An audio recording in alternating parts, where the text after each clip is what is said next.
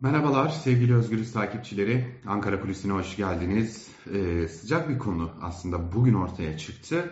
O konunun ayrıntılarını paylaşacağız ama e, tabii ki program içerisinde bir de KPSS skandalıyla ilgili arka planda yaşananları sizlerle paylaşacağız. Öncelikle CHP'ye gidelim. CHP lideri Kemal Kılıçdaroğlu malum helalleşme ziyaretleri başlatmıştı. Bu helalleşme ziyaretleri kapsamında 28 Şubat mağdurlarıyla e, Ergenekon, Balyoz, Kumpas davalarının e, mağdurlarıyla bir araya gelmişti.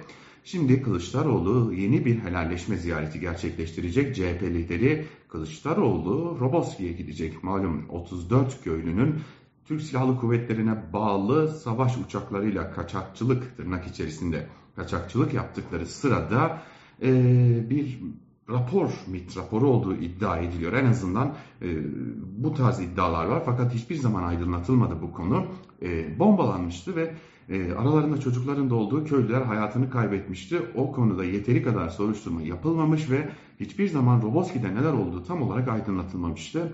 Ailelerin adalet mücadelesi devam ediyordu. İşte Kılıçdaroğlu yarın öğle saatlerinde eşiyle birlikte, eşi Selvi Kılıçdaroğlu ile birlikte e, Roboski'ye gidecek. Roboski'de yakınlarını kaybedenlerin aileleriyle bir araya gelecek ve burada bir görüşme gerçekleştirdikten sonra da basın açıklaması düzenleyecek Kılıçdaroğlu. Tabii Kılıçdaroğlu'nun helalleşme ziyaretleri devam edecek. E, yoğun bir programı var demiştik bunu Özgürüz Radyo'da e, aktarmıştık sizlere e, ve e, bu konudaki görüşmeler devam edecek. Fakat CHP kaynaklarından edindiğimiz bilgilerle e, ilgili size bazı ayrıntılar vermek gerekecek. Bu ziyaret e, esasen Kılıçdaroğlu'nun Roboski'ye gerçekleştireceği bu ziyaret CHP'lilere göre sadece ama sadece bir siyasi ziyaret değil. Bu ziyaret aynı zamanda acılı ailelere düzenlenecek bir helalleşme aile ziyareti ve bu nedenle siyasete alet edilmeyecek kadar önemli görülüyor CHP'liler tarafından. Bu çok önemli. Zira bu ziyarete de Kılıçdaroğlu'nun özel A takımının dışında pek fazla CHP'li siyasetçi kendisine eşlik etmeyecek helalleşme siyasetin de üstünde bir konumda vurgusu yapılacak. Şimdi geçmişe dönelim. Kılıçdaroğlu e, helalleşme ziyaretleri kapsamında yaptığı diğer görüşmelerde de e, siyasetçiler, CHP'li siyasetçiler kendisine eşlik etmiyor. Yalnızca A takımından bazı isimler kendisiyle birlikte oluyorlardı o görüşmelerde.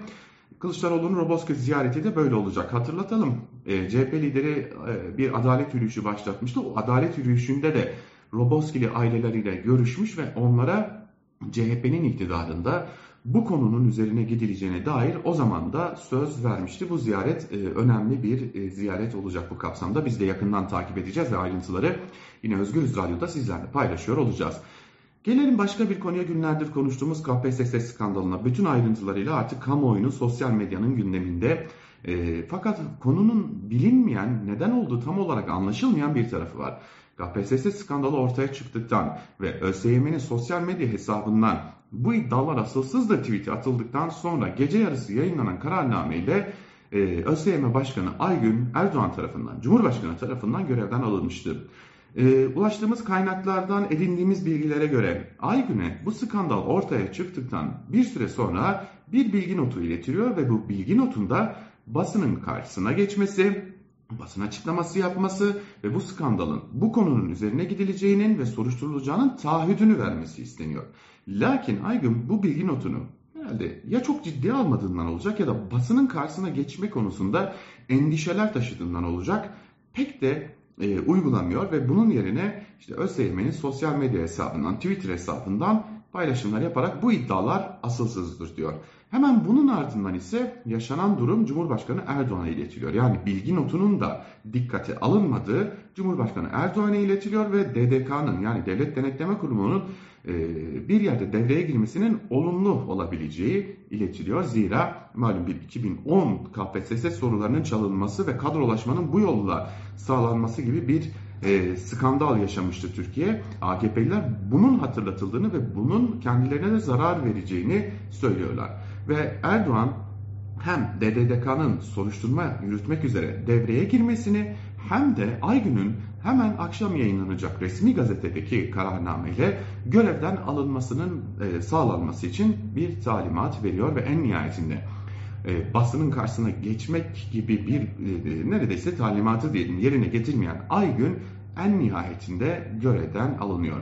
Öğreniyoruz ki DDDK'nın ki zaten müfettişler bugün e, itibariyle ÖSYM'ye gitmişti.